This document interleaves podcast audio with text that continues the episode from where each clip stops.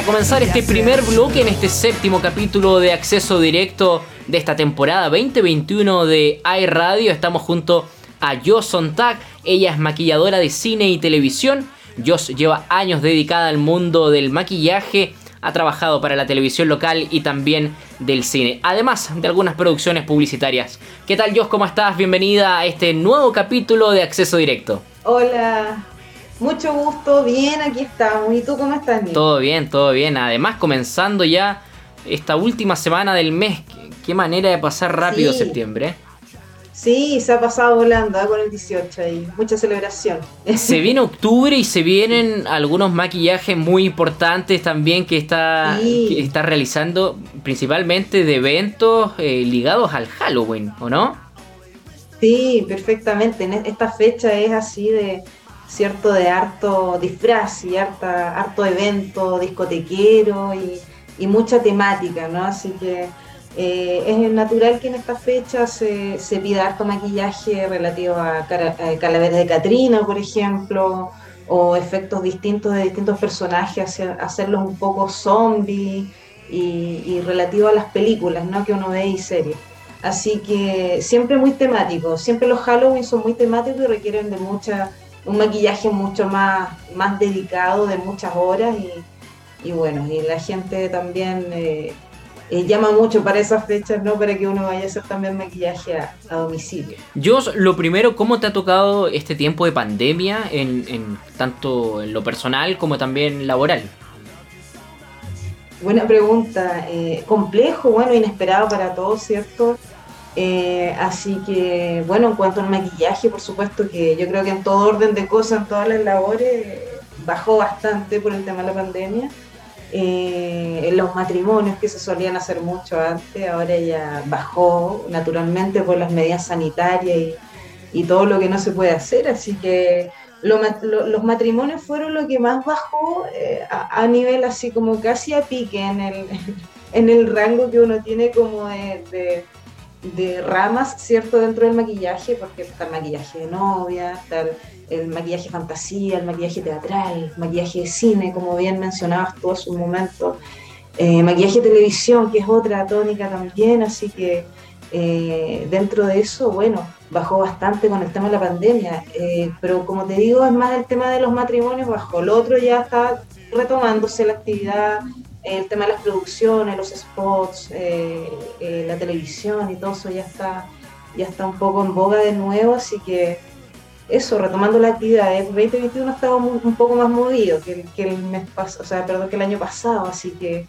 eh, eso, dándole ahora con todo nomás, respetando las medidas sanitarias y tomando mucho resguardo, pero haciendo lo que nos gusta siempre. Hay muchas muchas cosas que se vienen en octubre también, algunas horas de teatro y cosas ahí donde puedes estar maquillándonos. Yo y, clases de maquillaje. Eso, respecto al teletrabajo, porque a ver, eh, eh, esto se tomó ya la, la, esta nueva normalidad, ahora llegó para quedarse con el teletrabajo. Pero ¿y el maquillaje también es con teletrabajo ahora?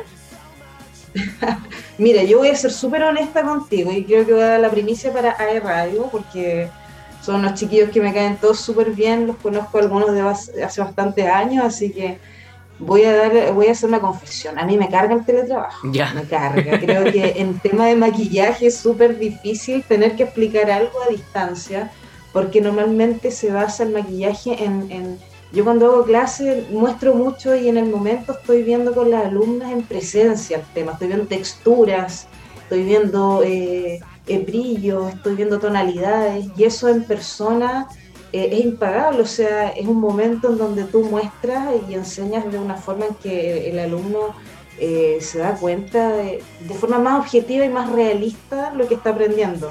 En teletrabajo no me permite hacer eso con el tema del maquillaje.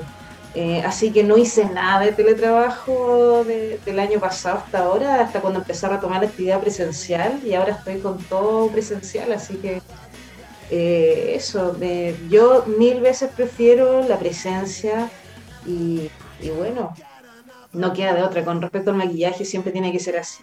Así que eso, adecuándome ahora un poco a que el ritmo son distintos, los ritmos a, la, a la época previa a la pandemia, ¿no? Así que eso, ahora estoy en otro ritmo, pero estoy volviendo a las pistas, digamos, de forma más presencial, tomándola, ya, ya que no estamos con cuarentena en la región, así que la actividad se va intensificando a medida que transcurren los días. Así que eso. Jos, ¿y cómo has visto este último año de pandemia en cuanto a, lo que la lleva, respecto a, las tendencias de, la moda, en cuanto a maquillaje? No sé, en los matinales, en los que se han tomado también las pantallas, principalmente eh, los convencionales constituyentes, algunos que, que se arreglan más que otros que, eh, o, en los debates, los candidatos políticos también. Claro, el tema, es cierto, viene un, ciclo de, de, presidenciales bastante importante, entonces vienen las elecciones y hay mucha propaganda y normalmente los candidatos suelen en este tipo de cosas, como para hacer los afiches, los afiches publicitarios y todo eso, hay sesiones de fotos en donde se les hacen a los a los personajes políticos, ¿no? Entonces tienen que estar muy bien maquillados y normalmente es un maquillaje bastante correctivo. Es corregir ojeras, es alguna espinilla que salió justo en ese día y se ve rojo. Entonces es en prolijar la piel lo más posible para dejarla apta para una sesión de fotos en donde se vea un semblante eh, radiante, ¿no? Y el candidato... de apele a, llegar más a la gente, porque es muy importante el aspecto en ese sentido, muy importante cómo llega a la gente la foto de alguien, ¿no? Y cómo está presentado. Así que sí, en cuanto ahora al tema de los matinales, yo la verdad es que me enojo un poco con los matinales en el sentido de cómo maquillan a las conductoras. Tiendo un poco a, criticar eso porque me parece que está en, en exceso el uso del labial rojo, y creo que es un tono que hay que tener mucho cuidado al, eh, aplicarlo, porque es un en un día que tú te pones un labial rojo, marca ese día. Todos se acuerdan cuando alguien andaba con labial rojo tal día. Es un color muy fuerte, entonces hay que tener mucho cuidado.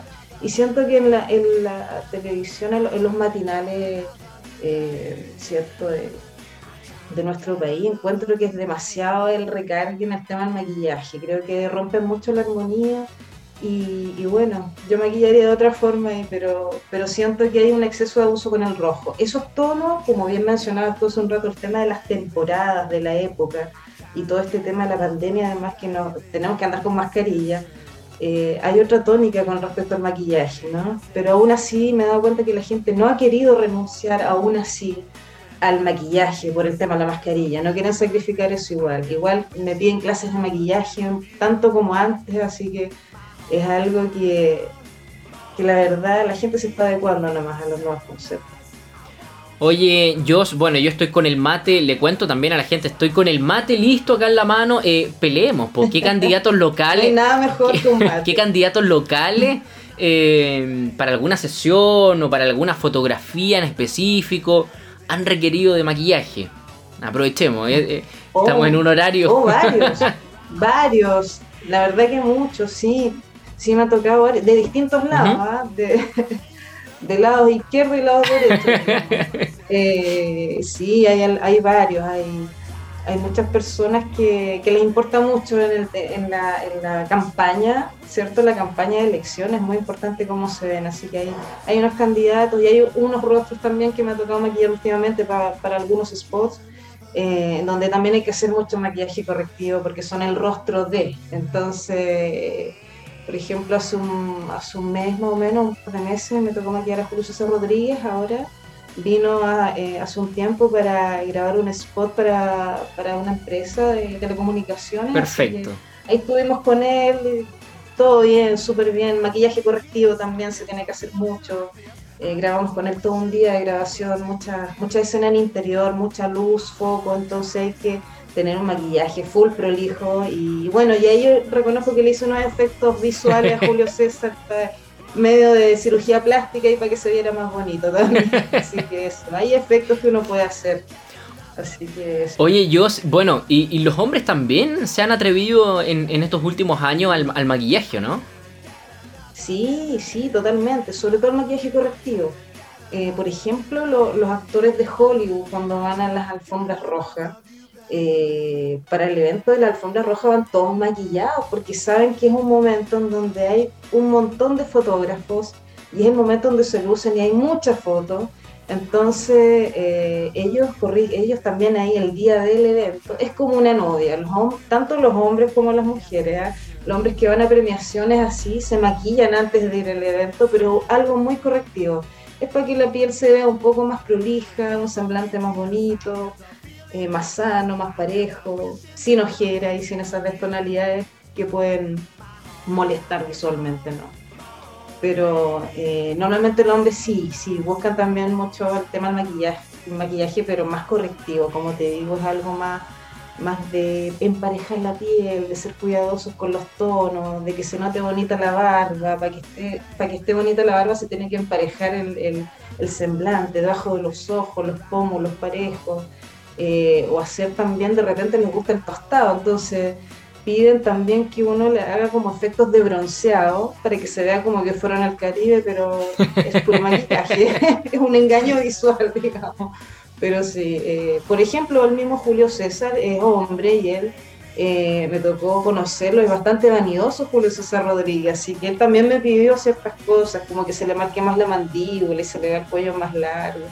Entonces hizo unos efectos visuales con él, aparte de mi propia mano también, algo que yo consideré hacer como afinar un poco la nariz y efectos visuales en los pómulos para que se vea más estilizado. Hay distintas cosas y puntos de relieve que puedes dar ahí para destacar alguna zona, así que eh, sí, los hombres sí, son bastante vanidosos y, y bueno, les interesa también ponerse la crema correspondiente antes de dormir o cuidar mucho la piel, eso es como que siempre se preocupan.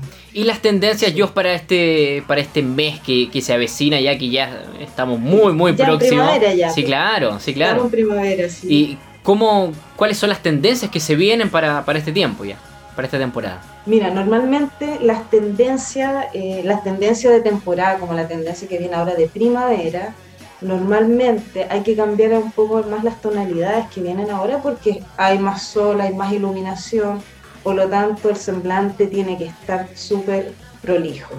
Para eso tenemos que tener en cuenta una buena base de maquillaje, eh, tener eh, la piel súper eh, pareja y con un tono iluminado, se puede mezclar con un poco de iluminador también, y se hace un efecto de visual en donde la, el, el, tono está mucho más parejo e iluminado, como dice la palabra, por lo tanto puedes hacer otros juegos ahí, puedes poner harta pestaña, eh, labios un poco más fuerte. La primavera te permite, como todo florece y hay más, más, colores, en los contornos, ¿cierto? Podemos hacer eso mismo con el maquillaje también. Podemos aplicar ahí tonos un poco más coloridos en los labios, tampoco, tampoco abusar tanto que sea todos los días el mismo tono, eh, pero ir variando, tonos damasco, tonos rosa, tonos eh, ladrillo para otras ocasiones viene perfectamente. Así que hay que ir jugando un poco con eso y ver el comportamiento de la estación también. Como yo te digo, si la estación es primavera, todo florece, hay más colores, hay más, el pasto está más verde en las calles, o sea, hay más tonos que, con los que puedes jugar también visualmente en tu rostro. Y respecto a las bases, porque de repente uno ve independiente, hombres y mujeres, porque sabemos que hoy eh, el, maquillaje hace ya mucho tiempo no, no distingue, digamos. Eh, que, ocupan una base a lo mejor eh, muy oscura y, ah. se marca mucho, se, nota que está muy, eh, muy maquillado. que está el cuello blanco y la cara naranja. Exactamente. O al revés, o al revés también, ¿qué pasa? Sí, o al revés. Es como el efecto Donald Trump. Claro, claro, naranjo ya, sí. Y así, naranjo. Eh, claro, mira, es una muy buena pregunta, Nico, porque el tema de las bases la mayoría de la gente cuando va a comprar una base de maquillaje prueba el tono en la mano. Y eso es un grave error porque en la mano uno, tiene mucha diferencia de tono a veces entre la mano y el rostro. Ya sea porque alguien eh, maneja mucho, le da mucho el sol en las manos y por lo tanto un tono totalmente distinto entre las manos que el rostro. Por lo tanto, ¿cómo probamos nuestra base de maquillaje? Lo mejor es probarla en un sector de la mandíbula, así vemos si está acorde con el rostro y con el cuello.